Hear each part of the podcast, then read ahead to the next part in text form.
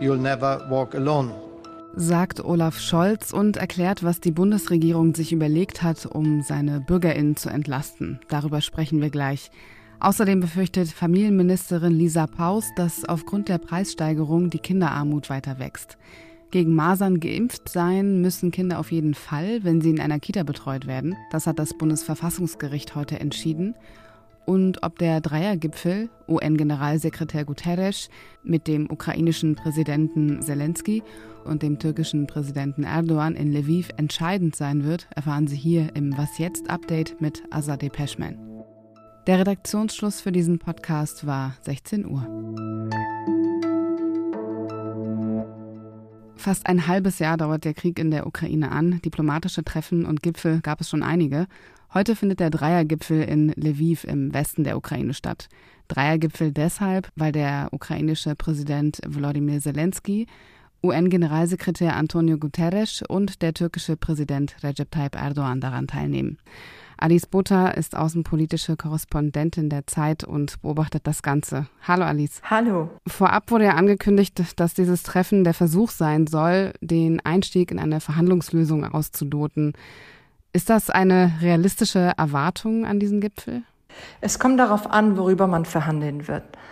Äh, wenn es darum geht, einen Frieden zu verhandeln, dann sind ähm, meine Hoffnungen relativ bescheiden, dass dies jetzt gelingen könnte. Aber es kann sein, dass man in anderen Bereichen sich durchaus äh, einig wird oder es zumindest Fortschritte gibt. Äh, beispielsweise beim Gefangenenaustausch oder beispielsweise eben auch, was die Lage um das Atomkraftwerk in der Region Zaporizhia angeht. Eine hochgefährliche Lage. Ein Vorhaben von Herrn Guterres war eben, dass man dieses Gebiet demilitarisiert, sprich die russische Seite zieht sich zurück, die dieses AKW besetzt hält und Kampfhandlungen rund um dieses Gebiet hören auf. Und ähm, das sind, glaube ich, so zwei Bereiche, in denen man zumindest ein bisschen hoffen kann, denn auch in der Vergangenheit gab es schon mal einen Deal beim Getreide, der durchaus erfolgreich war. Du hast jetzt schon das Atomkraftwerk in Saporischia erwähnt. Da gibt es ziemlich unterschiedliche Positionen. Wird man sich jetzt bei diesem Dreiergipfel auf eine politische Lösung einigen können? Die ukrainische Seite sagt, die Lage ist sehr einfach. Die russischen Soldaten müssen sich zurückziehen, das AKW freigeben. Dann würden die Kämpfe aufhören, die Gefahr wäre gebannt. Die russische Seite verbittet sich das natürlich.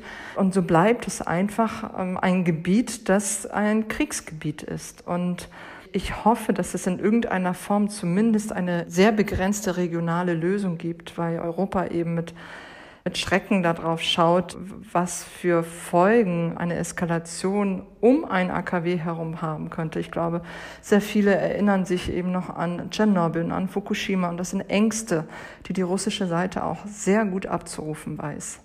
Bei diesem Dreiergipfel, da ist jetzt Russland nicht dabei. Kann man ohne Russland an den Verhandlungstisch zu holen überhaupt etwas erreichen?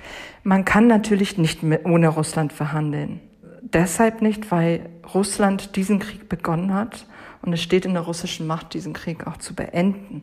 Und alle Fortschritte hängen äh, an der russischen Seite. Aber für die Ukraine kommt es nicht in Frage, momentan direkt mit der russischen Seite zu verhandeln. Das heißt, was passiert hier? Guterres und Erdogan sprechen mit Zelensky. Äh, sie diskutieren bestimmte Fragen und ich gehe davon aus, dass wenn hier ein bisschen Kompromiss Raum tatsächlich besteht in einzelnen Fragen, dann geht man zu der russischen Seite und schaut, ob es nicht irgendwo doch eine Form von Einigung geben könnte. Also, dass nicht alle zusammen an einem Tisch sitzen, äh, das wäre jetzt keine neue Situation, aber ich glaube auch nicht, dass das fruchtlos ist. Man würde das Gespräch dann eben in Moskau fortsetzen. Der türkische Präsident Recep Tayyip Erdogan, der inszeniert sich ja eigentlich schon seit Beginn des Krieges als Vermittler. Ist er das? Erdogan ist Vermittler und Profiteur zugleich.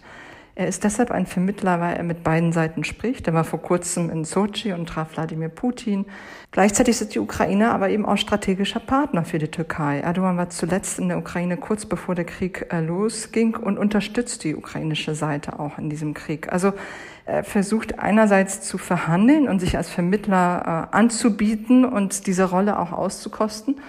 Andererseits trägt er die westlichen Sanktionen gegen Russland nicht mit und versucht gar daraus zu profitieren, indem die Türkei im Prinzip ja, der lachende Dritte bei all dem ist und, und davon profitiert. Ja, er ist Vermittler, aber eben einer mit sehr eigenen Interessen. Vielen Dank dir für diese Einordnung, Alice. Danke dir, Azadeh.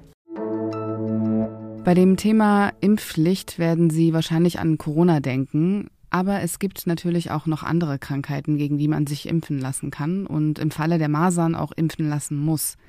Vor gut zweieinhalb Jahren wurde die Impfpflicht in Kitas eingeführt. Das heißt, wer sein Kind in die Kita oder Schule schicken möchte, muss nachweisen, dass es gegen Masern geimpft ist oder eine Infektion überstanden hat. Seit August dieses Jahres gilt das auch für Kinder, die schon länger in Einrichtungen betreut werden. Wenn kein entsprechender Nachweis vorliegt, dann kann die Betreuung der Kinder verweigert werden. Wegen der Schulpflicht sind Schulen von dieser Regelung ausgeschlossen. Eltern drohen aber Bußgelder von bis zu 2500 Euro. Einige Eltern hatten beim Bundesverfassungsgericht dagegen geklagt, weil sie in der Impfpflicht einen unverhältnismäßigen Eingriff in das Grundrecht auf körperliche Unversehrtheit und ihr Erziehungsrecht sehen. Heute früh hieß es aus Karlsruhe, die Impfpflicht ist rechtens. Die Grundrechtseingriffe seien nicht unerheblich, aber derzeit zumutbar. Ohne Verstoß gegen Verfassungsrecht habe der Gesetzgeber dem Schutz durch eine Maserninfektion gefährdeter Menschen den Vorrang vor den Interessen der beschwerdeführenden Kinder und Eltern eingeräumt, erklärten die Richterinnen. Noch so ein gefühltes Dauerthema neben Auswirkungen der Klimakrise und Krieg in der Ukraine sind die Preissteigerungen. Bundesfamilienministerin Lisa Paus von den Grünen befürchtet, dass aufgrund der Preissteigerungen die Kinderarmut in Deutschland weiter wachsen wird. Deshalb hat sie sich für weitere Entlastungen ausgesprochen. Gerade Familien mit Kindern stünden wegen der Preisentwicklung mit dem Rücken zur Wand. Es gehe inzwischen um die Existenz, erklärte die Familienministerin. Zu der beschlossenen Gasumlage und Entlastungen sagte Bundeskanzler Olaf Scholz gestern Abend bei einer Veranstaltung im brandenburgischen Neuruppin, dass es weitere Entlastungen für BürgerInnen geben werde. Die bisherigen Beschlüsse der Ampelkoalition brächten den BürgerInnen 30 Milliarden Euro und noch sei nicht alles davon angekommen. Um weitere Entlastungen zu ermöglichen, plante die Bundesregierung, dass die Mehrwertsteuer von 19 Prozent nicht bei der Gasumlage anfällt. Heute sagte Scholz dazu auf einer Pressekonferenz. Die Bundesregierung hat deshalb heute entschieden, die Mehrwertsteuer auf Gasverbrauch zeitlich befristet auf 7 Prozent abzusenken. Der ermäßigte Mehrwertsteuersatz wird so lange gelten, wie die Gasbeschaffungsumlage erhoben werden wird, also bis zum 31. März 2024. Mit diesem Schritt entlasten wir die Gaskunden insgesamt deutlich stärker als die Mehrbelastung, die durch die Umlagen entsteht.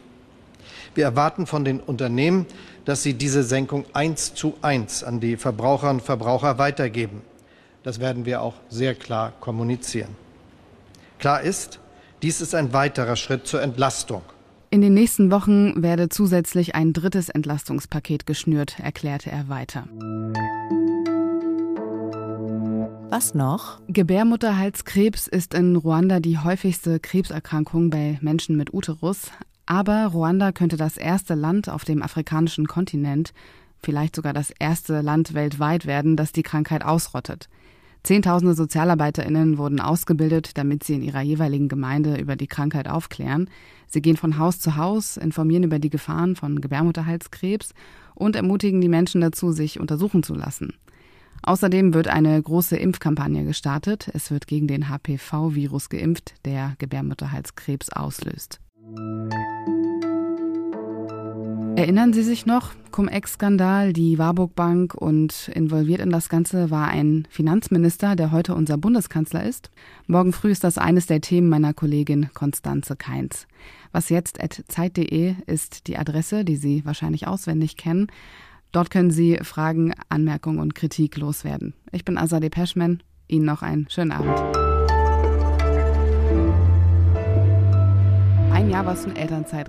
Als du gemerkt hast, es geht jetzt irgendwie los, Ende Februar, wolltest du wieder zurück? Ich wollte in die Ukraine. Und das nicht zu können, war echt schwierig, war schmerzhaft, alles aus der Ferne zu beobachten. Ich bin seit 2014 immer wieder im Donbass gewesen, dort, wo das Kriegsgeschehen war. Und auf einmal war ich nur eine Zuschauerin, keine Reporterin mehr.